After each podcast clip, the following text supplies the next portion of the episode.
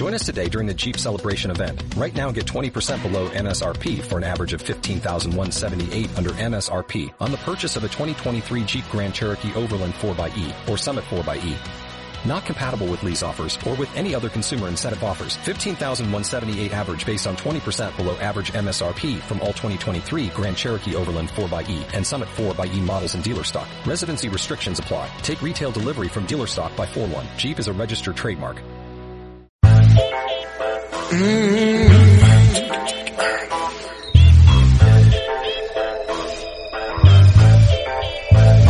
De donde vengo yo, la cosa no es fácil, pero siempre igual sobrevivimos, vengo yo. Onda Social, promoviendo la vida con bienestar. Una producción del programa de trabajo social Uniminuto, Centro Regional Suacho.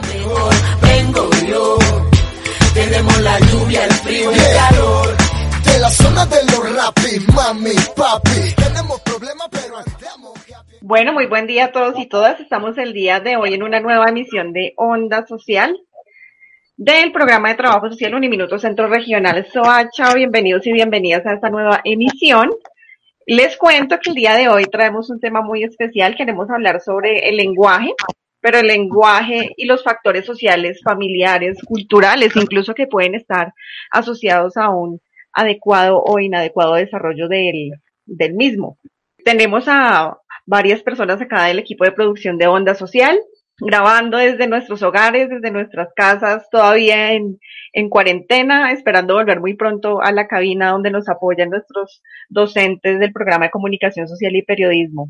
Estamos hoy con Andrea Quevedo. Hola Andrea, ¿cómo estás? ¿Cómo estás, profesora Diana? Muy bien, feliz de estar aquí de nuevo con ustedes. Saludo también a todos los que nos están escuchando y entusiasmada con el tema de hoy. Claro que sí, vamos a aprender un montón, ¿cierto? Gabriela. Gracias. Buen día para todos, espero que se encuentren muy bien y pues eh, bienvenidos a un nuevo programa, espero que se entretengan y les guste mucho. Pero También tenemos a Ingrid Delgado acompañándonos el día de hoy. Hola, buen día para todos. Espero se encuentren muy bien desde sus hogares escuchándonos o, o desde cualquier receptor. Muy feliz por el tema que vamos a, a tratar hoy, también por la super invitada que tenemos y esperamos que sea de agrado para todos y que aprendamos todos juntos en, estas, en esta emisión. Así es, seguramente va a ser así de ese modo. ¿Les parece si presentamos a nuestra invitada de una vez? De Así una- es, claro que sí. De una vez. bueno, vamos a entrar con nuestra sección entonces hablando con, con expertos.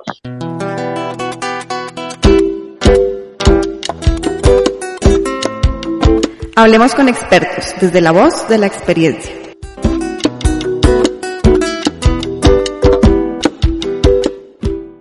Y así es, tenemos el día de hoy a Zulma Joana Camacho Chávez. Ella es fonoaudióloga, egresada de la Corporación Universitaria Iberoamericana, directora de bienestar de, de- directora de bienestar del Centro de Terapias, con más de 16 años de experiencia en el sector educativo. Ella ha trabajado en asesoría a docentes, padres de familia, además tiene conocimientos en evaluación, diagnóstico, tratamiento en áreas de lenguaje y aprendizaje con población de primera infancia, escolar y juvenil. Pues la traemos acá como una de nuestras invitadas. Eh, nos encanta traer también profesionales de otras disciplinas porque nos alimentan a los trabajadores, trabajadoras sociales, pero también a la comunidad en general, que finalmente son las personas a las cuales queremos que llegue este programa, que puedan aprender y conocer otras dimensiones y factores, en este caso asociados al, al lenguaje, ¿cierto? Eh, yo siento que a veces entendemos el lenguaje como algo tan natural que puede que a veces lo normalicemos, ¿no? Eh, cada persona lo vive, lo experimenta, lo aprende, lo desaprende de, de diferentes formas, pero hemos encontrado en las prácticas de muchos profesionales que, que omitimos la lectura social, cultural y familiar que puede tener el desarrollo del lenguaje. Es decir, no solamente es una cuestión fisiológica, ¿sí? Como física, sino que otros elementos pueden estar ahí asociados. Entonces, por eso trajimos hoy a, a Zulma que aceptó nuestra invitación a participar el día de hoy en nuestro programa. Bienvenida, Zulma, ¿cómo te encuentras? Hola Diana, hola al equipo, buenas tardes. Bien, muchas gracias. Complacida de estar aquí compartiendo con, con todos ustedes. Muchísimas gracias. Zulma, para comenzar, ¿qué es el lenguaje? ¿Tú cómo entiendes el lenguaje? ¿Cómo lo podríamos comprender?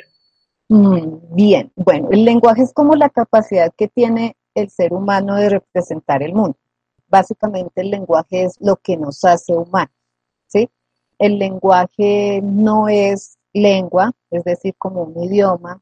El lenguaje no es solo habla, no es lo que escuchamos o articulamos, digamos, básicamente como la parte de habla, sino que el lenguaje en realidad es toda la parte de significar el mundo, lo que soy, lo que siento, cómo lo vivo, cómo lo expreso. Entonces, en realidad, el, lenguaje va mucho más allá eh, de lo que solemos, digamos, eh, naturalizar, como tú misma decías, Diana.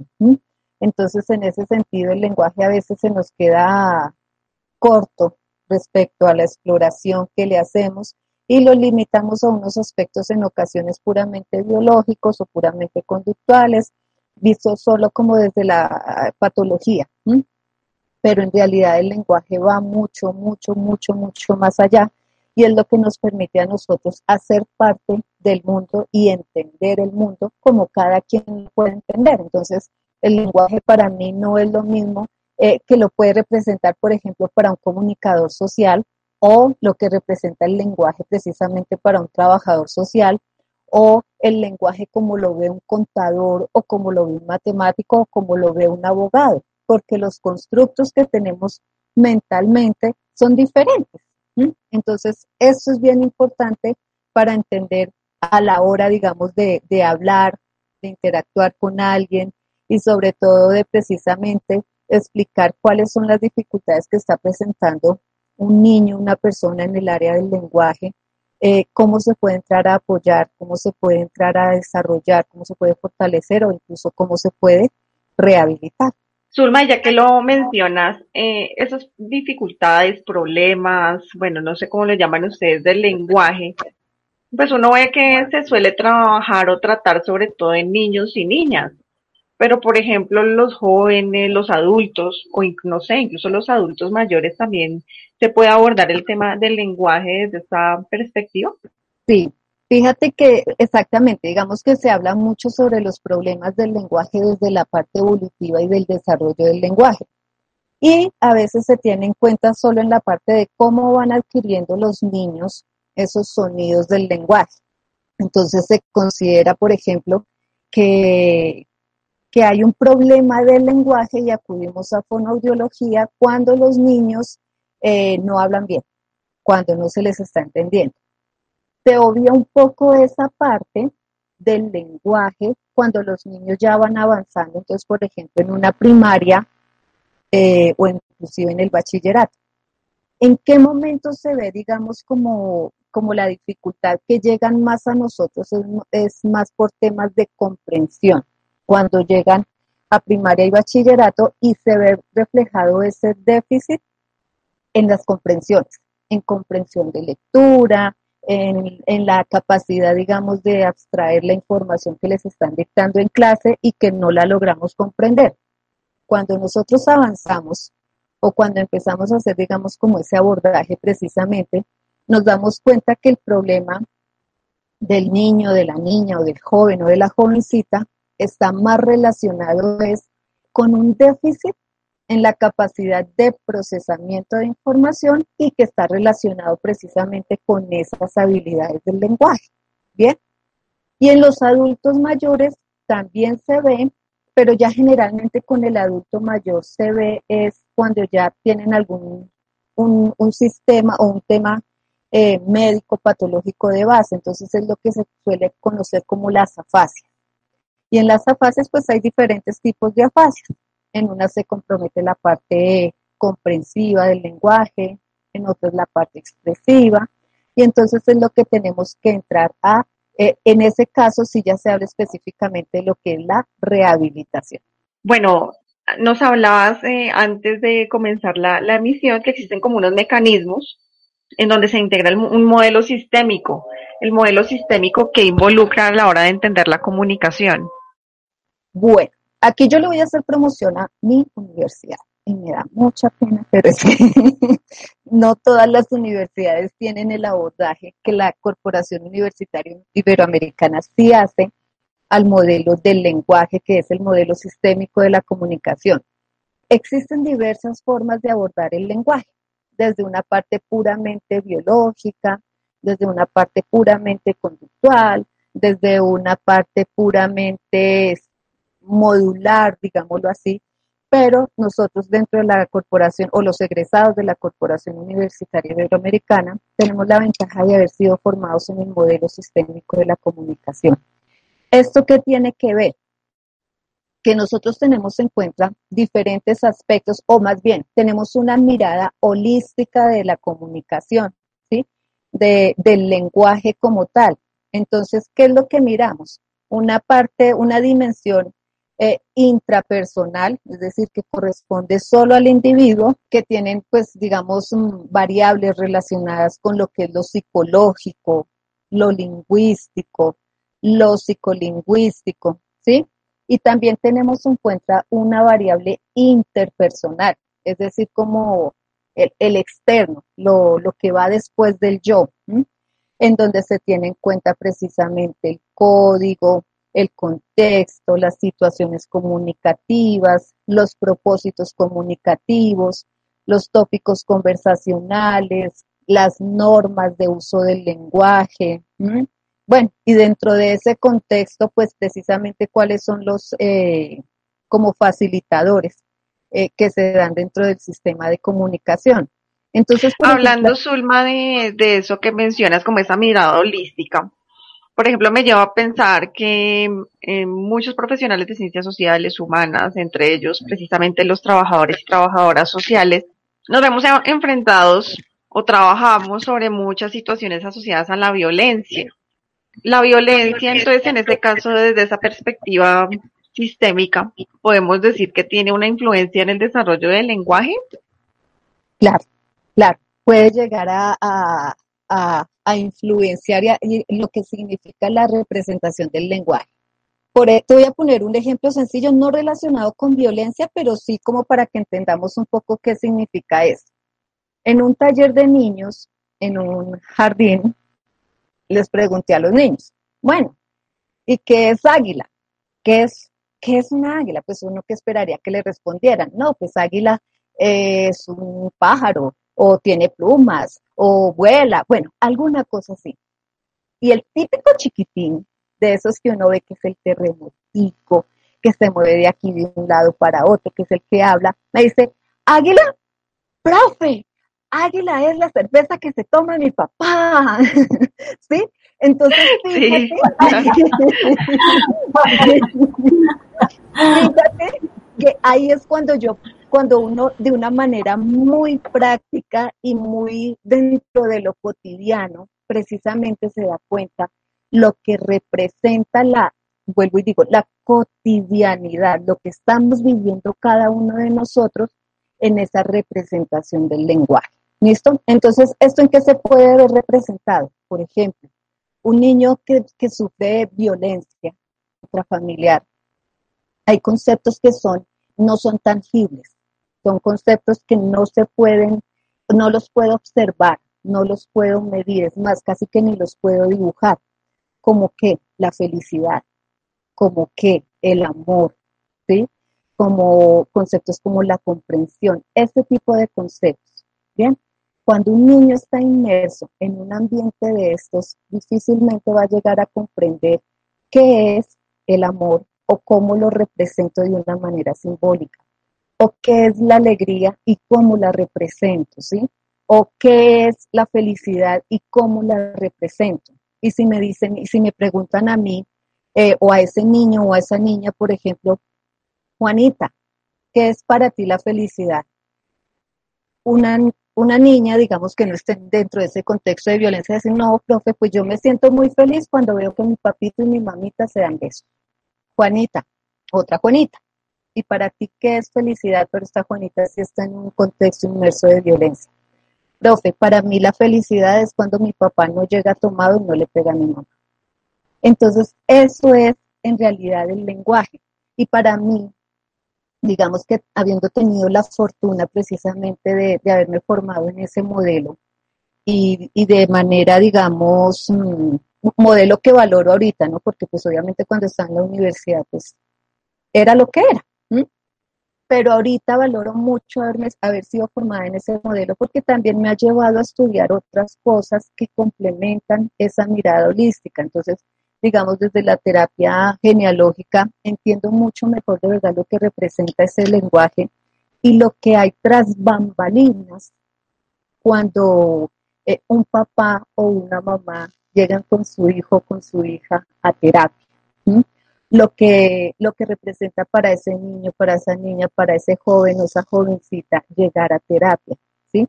Entonces, eh, entenderlo de esa manera holística también nos permite a nosotros buscar qué hay más detrás de esa dificultad, por qué se presenta esa dificultad, qué es lo que busca esa persona eh, con esa, qué está manifestando de manera inconsciente esa persona tras esa dificultad. ¿sí? Entonces, digamos que esta es la importancia del lenguaje y sobre todo que los profesionales que trabajamos precisamente eh, con familias, con niños, con niñas, con adultos, tengamos en cuenta eso. O sea, el lenguaje va mucho más allá de lo que nos están diciendo. Lo que, nos, lo que no nos están diciendo es la parte complementaria precisamente de ese lenguaje. Y eso implica tener una, una visión bien especializada, ¿no? O sea, como afinar un poco esa manera de leer, no quedarnos con un superficial, sino ir allá a ese detalle. Hay muchas cosas que de pronto en el día a día, del quehacer profesional, se quedan así como muy eh, por encimita. Eh, y hay elementos que son detalles, ¿no? Esos detalles que son muy significativos. Gabriela creo que nos tiene algo en el contacto. ¿Les parece si vamos con la sección en cifras a ver con qué nos encontramos? En cifras. Bueno, el día de hoy les traigo muchos datos muy interesantes, pero entonces pues voy a empezar con uno que me parece súper importante, que fue un estudio que hizo la Universidad Nacional, donde nos muestra que el Departamento de Comunicación Humana y sus desórdenes eh, em, reflejó que el 30% de los niños en edad preescolar muestra algún tipo de retraso en el lenguaje y el habla. Y el 7%, el 7 presenta un trastorno específico que le puede durar toda la vida. Eh, este estudio nos mostró algunos de los de los problemas que se presentan, entonces pues se los voy a decir para que pues nuestra invitada nos nos ayude a ver si son más o son menos. Existe el problema en el lenguaje receptivo por pérdida auditiva y el no entendimiento de las palabras. El problema en el lenguaje expresivo, el trastorno del habla, el retraso del lenguaje, afasia o dificultad para entender o hablar debido a cómo funciona el cerebro y un trastorno de procesamiento auditivo. Entonces, pues le doy la palabra a nuestra invitada, pues para que nos explique un poco de estos trastornos, si son más o, o si son solo esos. Digamos que la clasificación depende precisamente desde, desde cómo se esté mirando. Lo que tú acabas de describir es una mirada precisamente ya desde un modelo como más neurobiológico, neuromédico, fisiológico, ¿sí? Pero sí, sí, sí, efectivamente sí se clasifican así dentro de lo cotidiano, dentro de lo que más se puede eh, ver.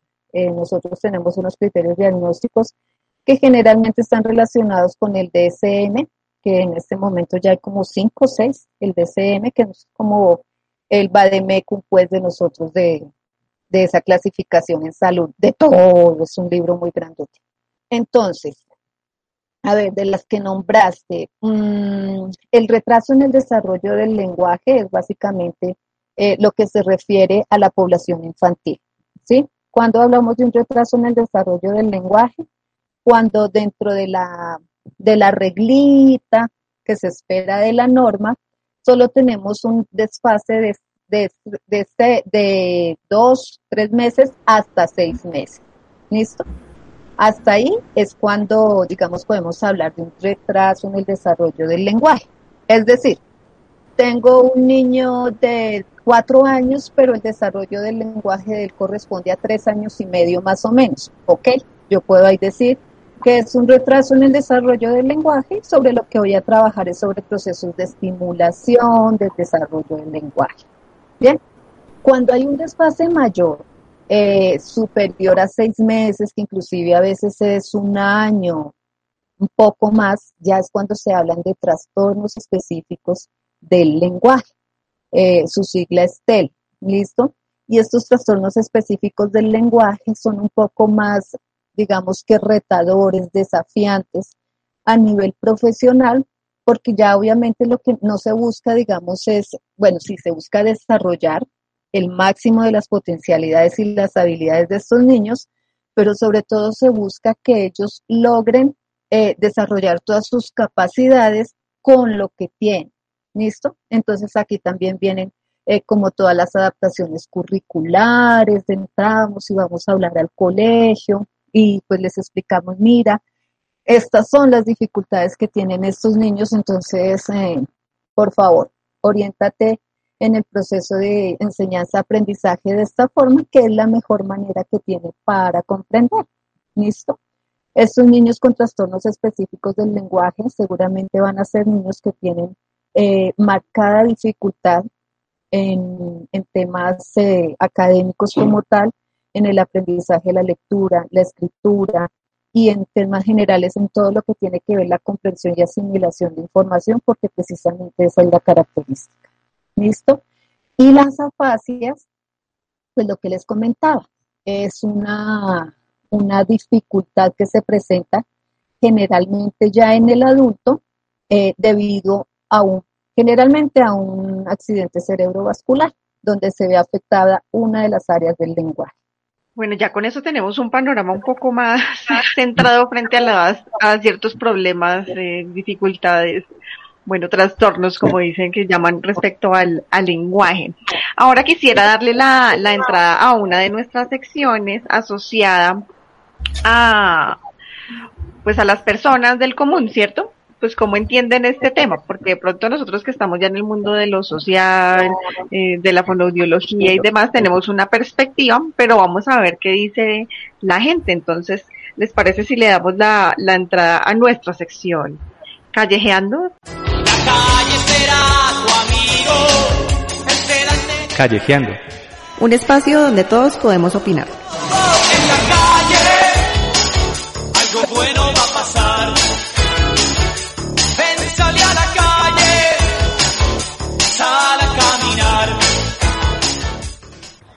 Bueno, eh, para esta sección eh, del día de hoy, eh, realmente esas respuestas que ustedes van a encontrar es para que de pronto las analicemos y también podamos debatir, digamos, qué tan claro tiene la gente el tema en cuanto a la fonoaudiología, ¿no?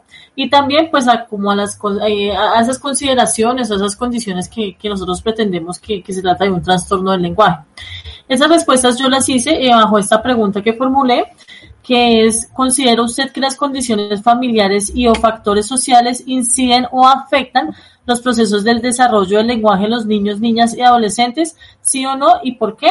Entonces, pues vamos a escucharlos a continuación, pues para que podamos entender un poco qué piensa la gente al respecto. Buenos días, eh, mi nombre es Miller y mi respuesta es que se afectan y bastante, y más cuando son niños, porque es una etapa eh, donde el cerebro está en una etapa como de desarrollo, digámoslo así, y según el aprendizaje que pues le dé su familia y su entorno social, van adquiriendo su pues como su propio lenguaje, porque a pesar de que creamos las palabras y todo eso, todos las percibimos de manera diferente, o sea, las manejamos de, diferentes maneras. Eh, por eso desde un inicio como que a, uno normalmente le dan pues una educación, sí, una educación pues básica, y a como va pasando el tiempo, el lenguaje también va evolucionando según la perspectiva y la vivencia que tenga cada uno.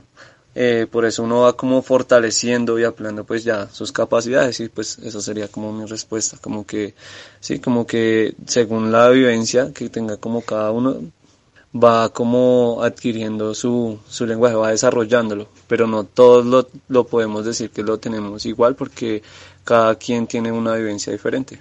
Yo considero que sí afecta, eh, ya que a pesar de que cada ser humano nace con su propia personalidad e intelecto individual. El entorno es algo primordial que forja de alguna manera la metodología de aprendizaje del ser humano. Es como un factor que influye dentro del modo de aprendizaje.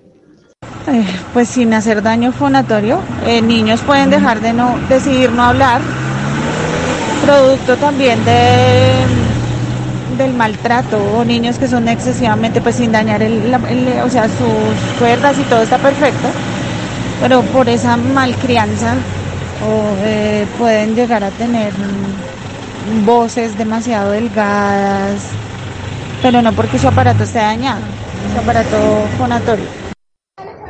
Bueno, yo considero que tanto los factores familiares como sociales sí tienen grado de influencia en el desarrollo del lenguaje de un niño, porque sabemos que un niño aproximadamente desde sus 12 más o menos a 36 meses empieza a decir sus primeras palabras. Básicamente lo que hace es imitar lo que escucha eh, pues en su entorno familiar. Considero que muchos padres cometen el error de hablarle a media lengua, como comúnmente conocemos a sus hijos, y ello tiene como resultado que el lenguaje que ellos empiezan a desarrollar sea poco entendible. Eh, pues por otro lado pienso que el factor social tiene influencia, gran influencia y se evidencia esto más en la forma de expresarse verbalmente y las palabras que utilizan. Por ejemplo, si un niño está en un entorno, llámese social, grupo de amigos o colegio, por ejemplo, en el que las formas de comunicarse son cordiales y respetuosas, automáticamente también él adoptará esa forma de comunicación porque para él sencillamente es la adecuada. Y lo mismo ocurre si se encuentra en un entorno en el que, por ejemplo, el vocabulario es grosero. Las formas de expresión van a ser más pesadas, no va a pedir, por ejemplo, el favor, no va a dar las gracias.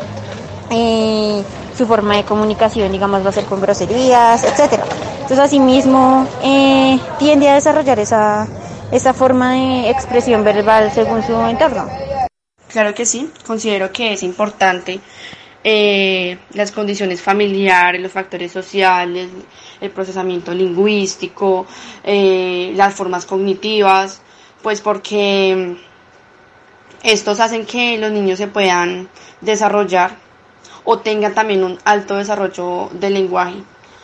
Eh, veámoslo desde una manera familiar profesional a una mirada a una familia altamente vulnerable.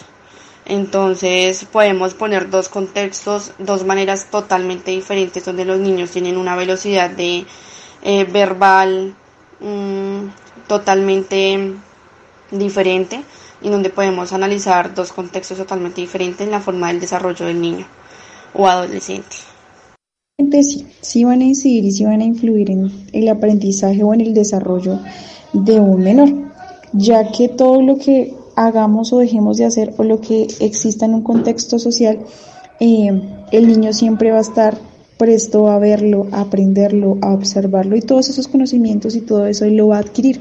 Entonces, la manera en la que le hablamos, la manera en la que nosotros nos expresamos, todas las interacciones que tengamos a nivel de comunicación, claramente van a tener una eh, un aprendizaje en el niño y el niño pues va a adoptar esos aprendizajes y así mismo va a empezar a desarrollarlos. Bueno, esos eran algunos de los audios que teníamos de Callejeando, la sección en la que precisamente queremos escuchar como otras perspectivas, ¿no? Como qué, qué opinan sobre, sobre este importante tema. ¿Qué les llamó la atención en este escenario? a mí yo, yo sí quería preguntarle, digamos, eh, a nuestra invitada, de respecto, sí viste que, muchos mencionaban mucho la, alimentación. Eh, la alimentación, a través de la alimentación de los niños, el desarrollo de los niños. Entonces, yo por ese lado no lo he tomado, pero ahorita sí me, me, pregunté eso y dije, claro, obviamente la alimentación a veces uno lo toma más físicamente, ¿no? Pero entonces sí tiene que ver de pronto eh, la alimentación en cuanto eh, a que eso tenga que ver con, la, con el desarrollo del lenguaje o es algo más, como tú lo decías, más visual, es más como de aprendizaje, el día a día, del colegio, de la familia, de las condiciones sociales? ¿Puedo agregar algo antes de que nos respondas? Eh, o sea, estaba uno de los datos que tengo para darles eh, tiene que ver con el, la pregunta que hizo Andrea. Eso pues puede ser considerado como un mandato social o como un prejuicio, un tabú que tienen las personas y quería agregar otros dos pues para que ahora sí nuestra invitada nos, nos resuelva esa duda si sí o no es verdad. Entonces, otro dato eh, pues parecido a ese es que los niños después de los 16 meses que van a guarderías presentan un mejor desarrollo del lenguaje en comparación que los que permanecen en casa. Y el otro es que en, en el caso del hijo mayor, algunos estudios determinan que a ellos se les dedica un poco más de atención y tienen un mejor progreso en el términos del lenguaje. Entonces, ahora sí nos puedes desmentir o afirmar si esto es verdad. Por favor. Eh, todo es verdad, todo es mentira. Es que depende de la mirada que se le, desde donde se esté mirando el tema. ¿Listo? Desde la alimentación. Digamos que la mayoría, durante un largo periodo de tiempo precisamente, eh, se ha manejado y se ha dicho que eh, la alimentación, pero la alimentación no sobre lo que consumimos, aunque influye directamente también en el proceso de maduración del, del, cerebro, y pues obviamente al madurar el cerebro, pues estimulo, maduro eh, y genero mejores habilidades y posibilidades de desarrollo en, en esos sectores del lenguaje específicamente, pues sí vamos a hablar del lenguaje, pero es en sí todo el, todo el cerebro, ¿listo? Entonces, uno, ¿la alimentación influye? Sí, pero como influye para todo. Por eso se pide, por ejemplo, eh, que los niños lleguen bien desayunados al colegio al jardín, ¿sí? Porque es que ese primer alimento del día posibilita todo el funcionamiento del cerebro. Entonces, como alimentos entonces también se busca que sean de calidad, que aumenten la conexión de las neuronas, pero porque es el cerebro el que nos va a ayudar a desarrollar esas habilidades del lenguaje. Pero también si hablamos de alimentación como el proceso del el ejercicio que yo hago, de masticar, de el proceso, pues digamos como tal, de alimentación, ya hay dos, dos como posiciones al respecto la mayoría considera que sí, que efectivamente el proceso de masticación como tal y de deglución influye directamente en las habilidades del lenguaje de los niños relacionadas específicamente con la parte de habla. Recientemente hay unos estudios que dicen que no, que en realidad eh, cómo se mueven los músculos cuando estamos hablando es diferente a cómo se mueven los músculos cuando estamos comiendo. ¿sí? Eh, yo hago mastico y cuando han visto ustedes que uno mueva así la boca cuando está, cuando está hablando. No. Cuando estamos hablando, nuestro proceso es un poco más armónico, hay una leve transición, digamos, en cada uno de los movimientos que estamos haciendo al hablar, que no son tan marcados ni tan precisos como si lo son en la parte del proceso de masticación y deglución. ¿Listo? Pero yo, desde mi experiencia, podría decir, eh, sí influye, pero no es determinante. ¿Por qué? Porque de una u otra forma, cuando yo aprendo a comer bien, entonces por eso desde fonoaudiología promovemos mucho eh, de que el bebé, la lactancia materna, porque me está desarrollando una fuerza en labios, me está desarrollando una fuerza me, permite posicionar cada uno de mis eh, órganos, digamos que en ese momento de alimentación, pero me los permite a mí eh, irme organizando, permite ir organizando esos movimientos que van a influir después en la parte de habla, ¿listo? Pero no son determinantes como tal. Digamos que me ayudan a que yo aprenda a disociar movimientos, ¿listo? Entonces, no es determinante la fuerza, eh, que se necesita para comer es muy diferente a la fuerza que yo necesito para hablar, pero pues sin duda alguna sí, eh, sí ayuda a madurar precisamente eh, esas neuronas que tienen que ver con esa disociación de movimientos. ¿Qué era lo otro, lo otro, lo otro? lo de que si los niños a partir de los 16 meses que van a guarderías tienen un mejor desarrollo. Ah, es que eso depende del contexto directamente porque si es, por ejemplo, un niño que es hijo único, eh, que los papás están trabajando, pero que, y que digamos que su, su guardería pues está en la casa, pero eh, su niñera, digamos, está dedicada a las múltiples labores de la casa y no hay una dedicación, digamos, a como el proceso de estimulación como tal, pues va a ser un niño que se demore más. Pero es posible que sea un niño que se demore más. Pero, por ejemplo, eh, si es un niño hijo único, pero como tenemos también muchas mamás ahorita que tienen posibilidades económicas y se dedican a trabajar en casa y a estar en casa con sus hijos, por ejemplo, y tienen un, un esquema muy estructurado de qué es lo que voy a hacer para estimular a mi hijo, pues seguramente no va a ser esa la situación. ¿Listo? Tenemos niños, eh, digamos, de contextos familiares con recursos económicos bajos, población vulnerable, por ejemplo, pero la misma situación y el mismo contexto hace que tengan que desarrollar ágilmente sus habilidades del lenguaje para poder expresar, defenderse, eh, comunicar qué es lo que está pasando. Como hay otros niños, por ejemplo, que también ante situaciones eh, de, de privación, digamos, también se quedan un poco en este desarrollo del lenguaje. Entonces no hay factores y, condiciones determinantes para que los niños tengan un mayor o menor desarrollo del lenguaje.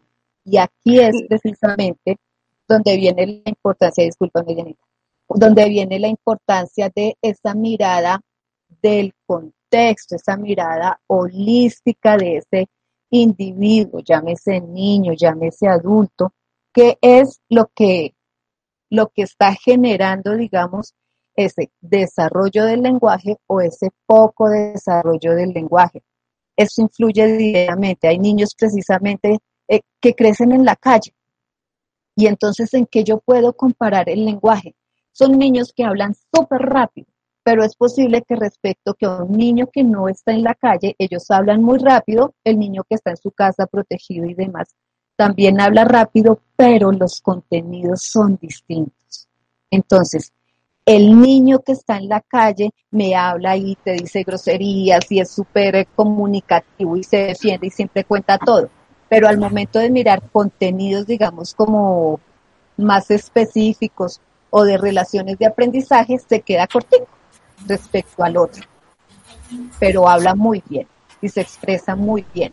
Entonces, el lenguaje, por eso eh, me encanta mirarlo desde una mirada sistémica, contextual. No es solo lo que estoy viendo de primerazo, sino qué papás están detrás, qué mamás están detrás, la abuela, el abuelo, los tíos, las tías, es todo. Quería agregarle a eso que dice Zulma, teniendo en cuenta lo holístico, que cada caso es tan particular, o sea, como así como cada ser humano es único y repetible, cada condición de lenguaje y forma de lenguaje es único y cuando se presenta alguna dificultad como retraso, es importante entender que cada caso es único, porque además estamos en una sociedad que tiende mucho a la comparación, ¿no? Eso Además que cualquier opina. Entonces, que es que mire el niño allí en la vecina que tiene la misma edad y mire cómo se desenvuelve, cómo habla y demás, y se espera como cumplir con unos estándares que tal vez en términos médicos pueda que exista también, ¿no? Para poder medir realmente si está el desarrollo de manera adecuada o no. Pero es también esa invitación a, a nuestros radioescuchas a comprender que, que, cada persona también tiene muchas veces unos ritmos distintos para su desarrollo.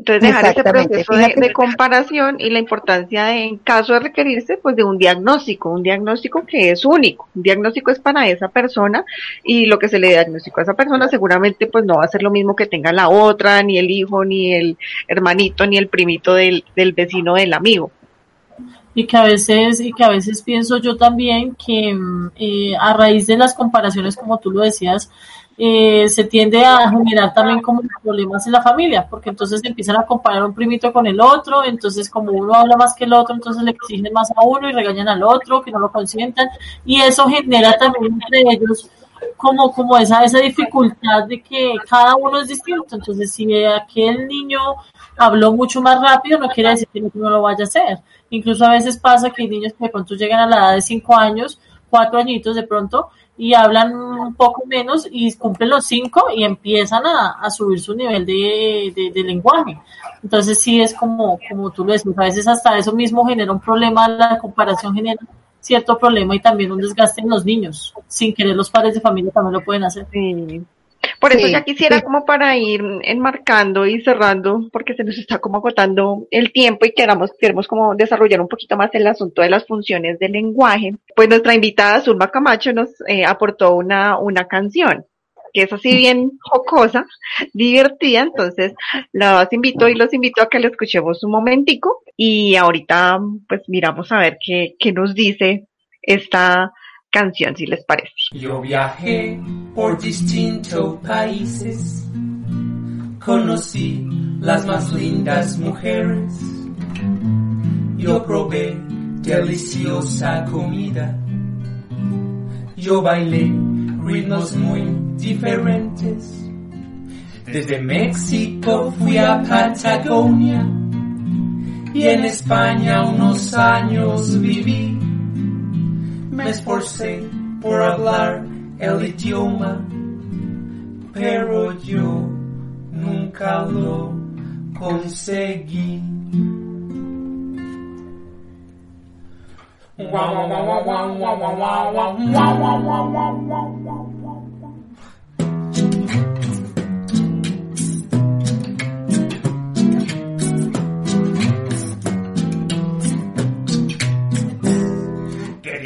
Es hablar el español, porque todo lo que dices tiene otra definición. Qué difícil entender el español, si lo aprendes, no te muevas de región. Qué difícil es hablar el español, porque todo lo que dices tiene otra definición. Qué difícil entender el español, yo ya me doy por vencido, para mi país me voy.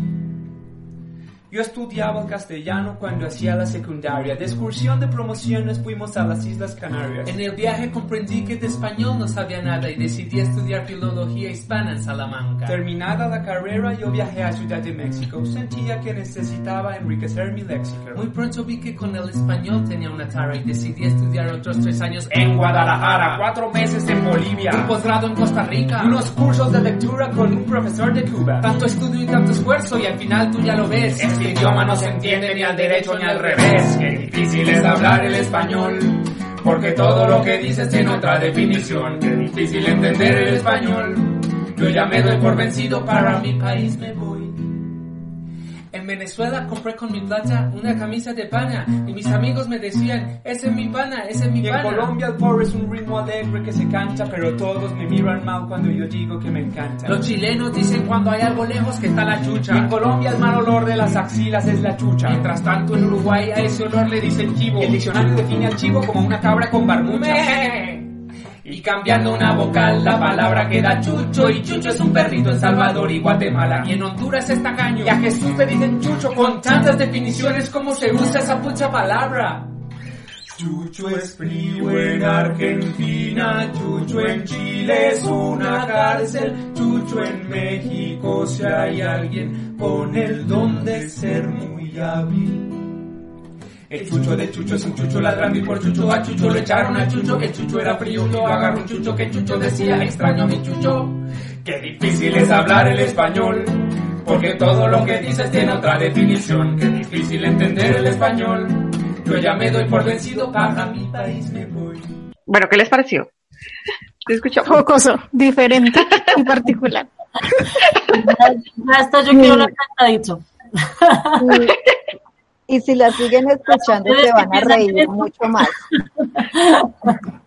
Pero, pero Le invitamos a que la, a que la, a que la escuchen completa, se llama qué difícil, qué difícil es hablar el español, ¿cierto? Y bueno, Zulma, ¿por qué esta canción de dónde salió? Por favor.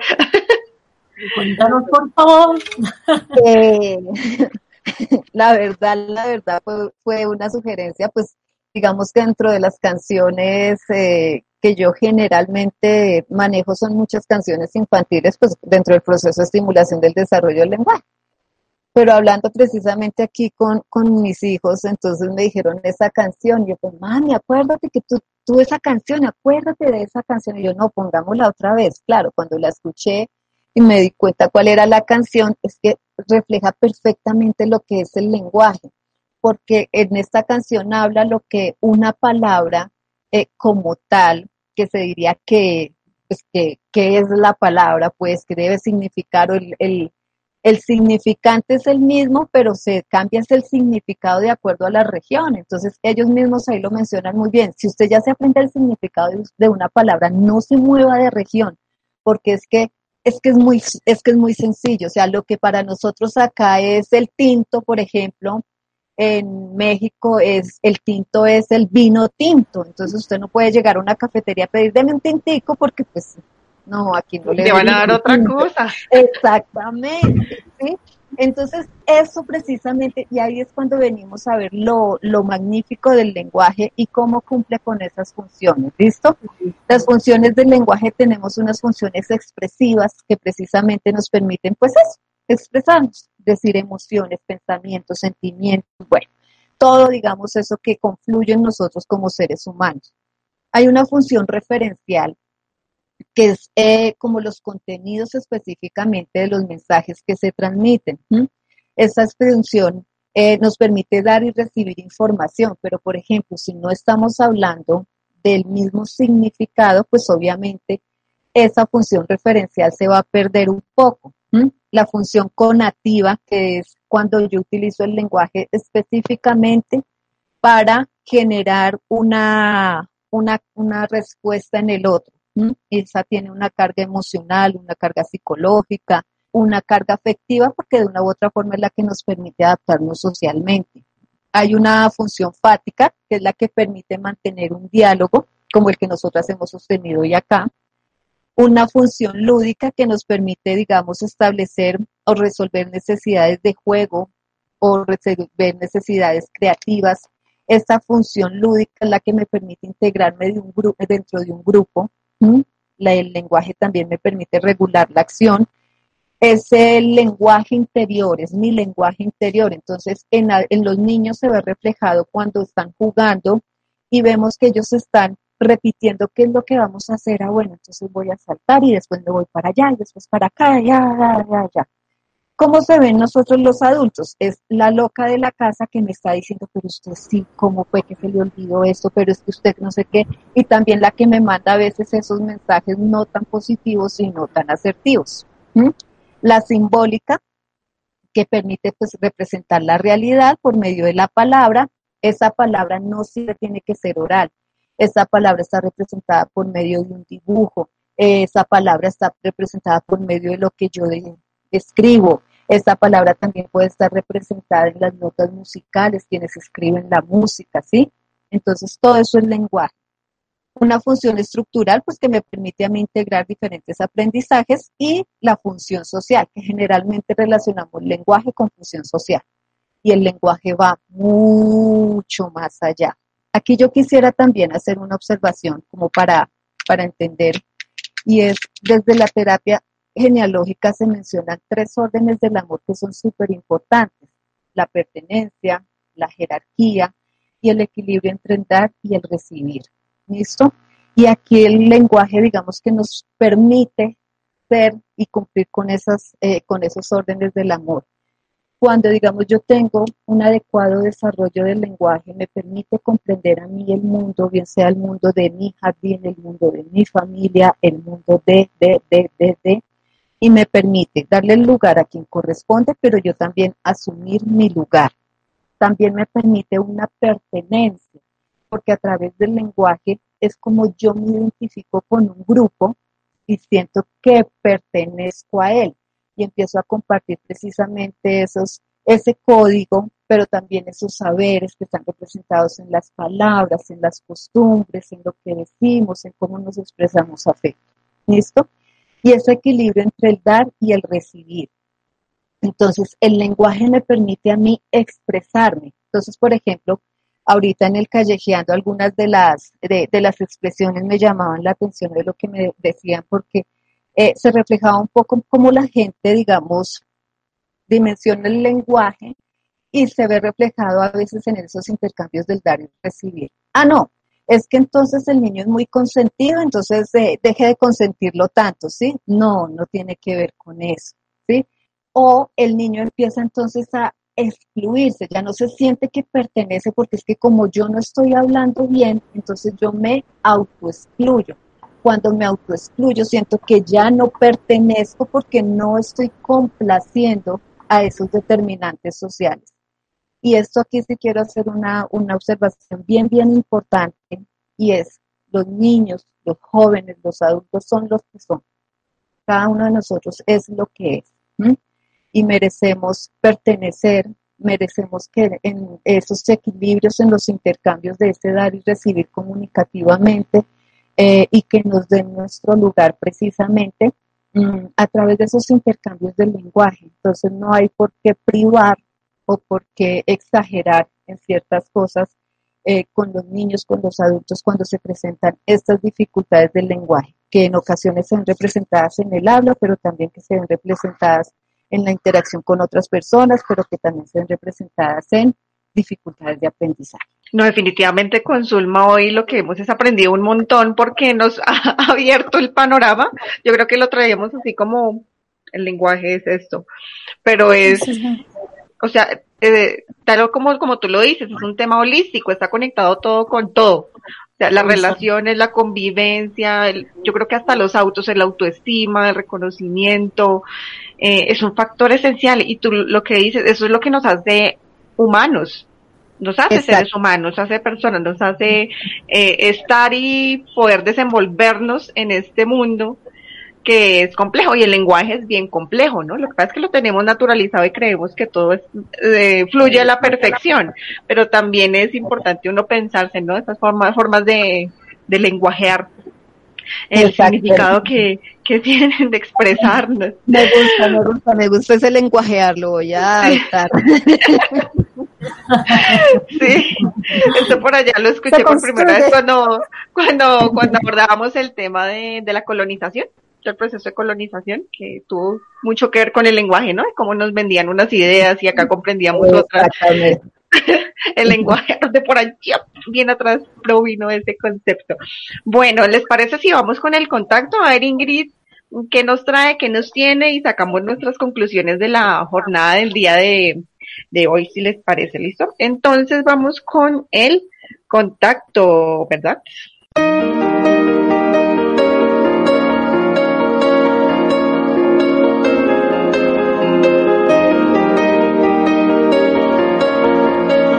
El contacto, en conexión social e institucional.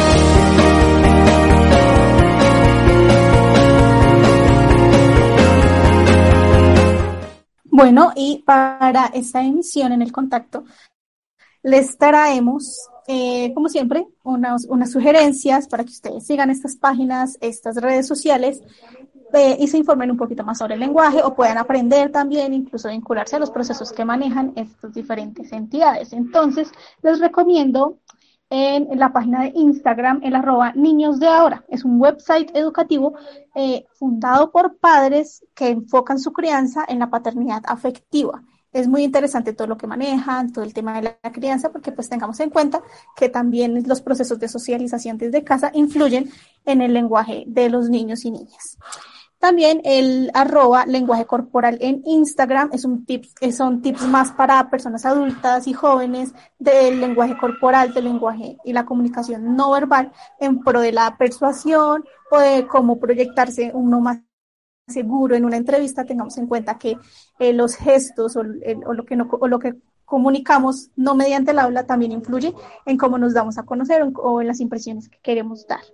En la página de Facebook queremos recomendarles el grupo Actividades y Estrategias de Terapia del Lenguaje. Está enfocado para los niños, es un grupo creado para orientar y compartir eh, con padres, docentes y profesionales en, el área en torno a las estrategias que se pueden manejar para el aprendizaje efectivo eh, de los niños y de las niñas.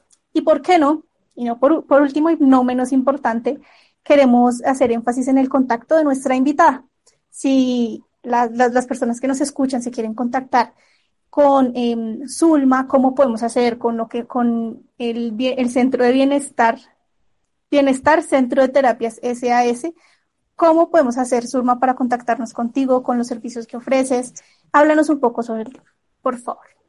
Bien, eh, con Bienestar nosotros tenemos una, una página recientemente creada eh, en Facebook está Bienestar Centro de Terapias.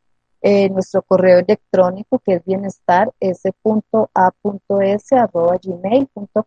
y nuestro teléfono de contacto que es el celular 314-335-7956. Entonces, todos súper agendados para que se puedan contactar con Zulma, con los procesos que maneja el Bienestar Centro de Terapia y seguirlos en las redes sociales. Y ese fue el contacto. Muchísimas gracias. Bueno, ya para cerrar, ¿con qué nos vamos cada una de nosotras? Andrea. Bueno, me voy con un gran aprendizaje, sabiendo también por qué es que entonces hablo tanto sola, entendiendo que también es un y que también en mi desarrollo. Hay, hay, que trabajar en esta función reguladora del lenguaje. Tenemos a la loca suelta, la loca suelta. Estoy trabajando en eso todos los días. Entonces me alegra saber que, parece que no estoy chuflada.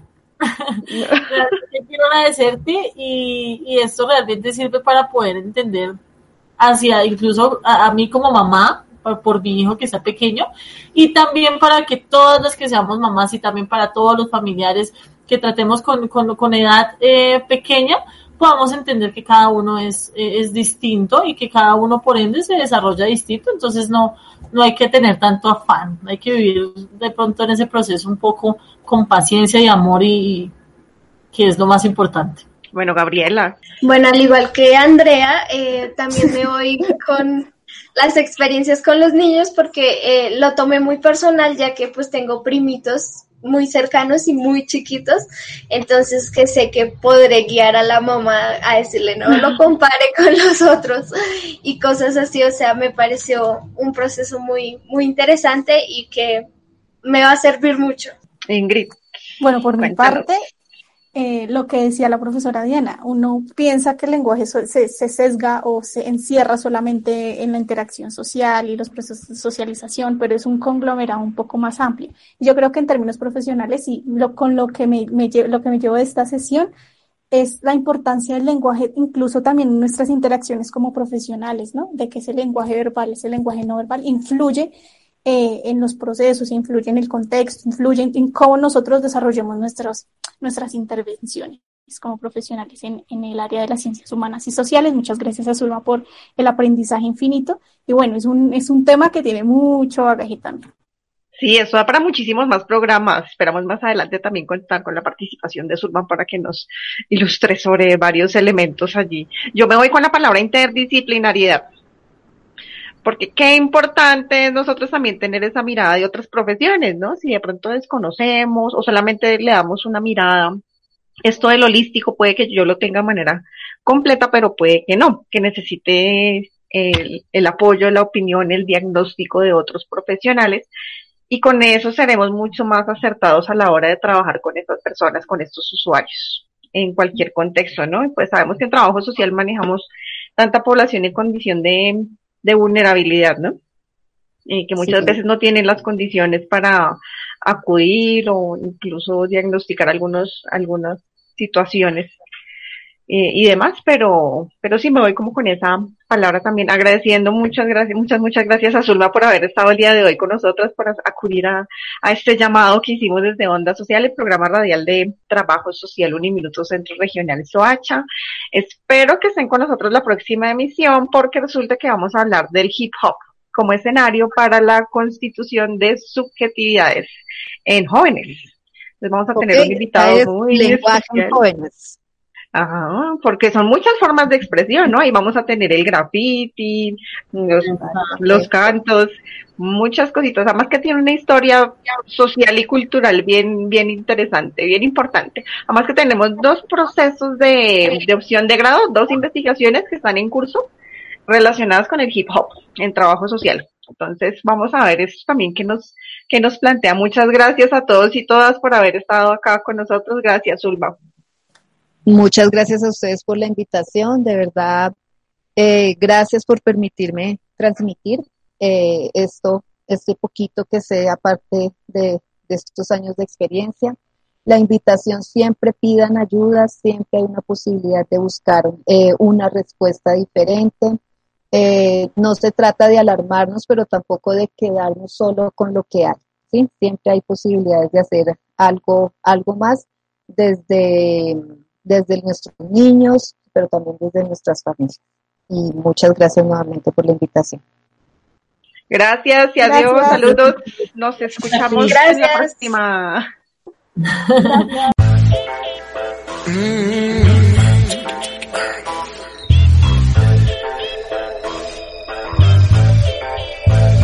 De donde vengo yo, la cosa no es fácil, pero siempre igual sobrevivimos. Vengo yo. Onda Social, promoviendo la vida con bienestar. Una producción del programa de trabajo social Uniminuto, Centro Regional Soacho. vengo yo.